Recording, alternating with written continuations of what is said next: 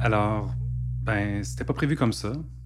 Mais voilà que j'enregistre une bande-annonce pour un nouveau podcast en pleine pandémie, alors que je suis moi-même confiné à la maison. Je me dis que c'est l'occasion de me faire plaisir et de vous faire écouter, allons-y, quelques sons de nature. Je vous mets un petit background de sons de ferme. Voilà.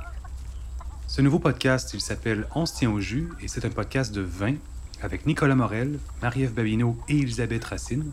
Et c'est surtout un podcast qui nous rappelle les soirées entre amis qui nous manquent tant en ce moment. Début mars, on a enregistré quelques épisodes pilotes de On se tient au jus. Le monde, vous le savez, depuis a drastiquement changé.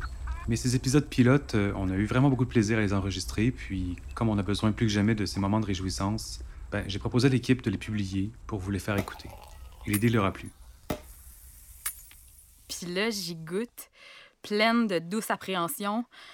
Puis, pouette, pouette, pouette, c'est pas bon. Déception.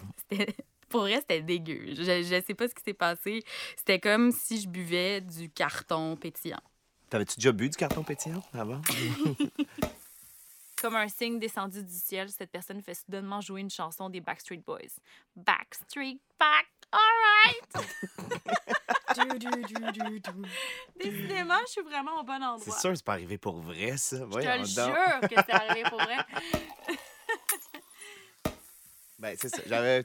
Il y a d'autres gens qui savent c'est quoi du Vivolo. Euh, Savez-vous c'est quoi du Vivolo? Bon, c'est ça. Ça, c'était mon vin au cégep que j'achetais quand je voulais impressionner les filles.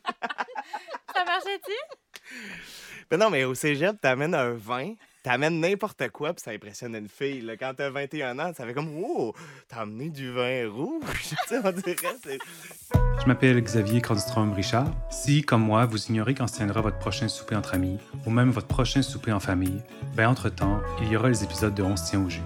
On se tient au jus, trois amis, trois bouteilles, trois histoires, un podcast. Si le cœur vous en dit, on a créé un groupe Facebook, ça s'appelle On se tient au jus. Joignez-vous à nous, on serait vraiment heureux de vous lire et de savoir si vous aimez la formule. On se tient au jus, bientôt disponible sur vos plateformes audio préférées.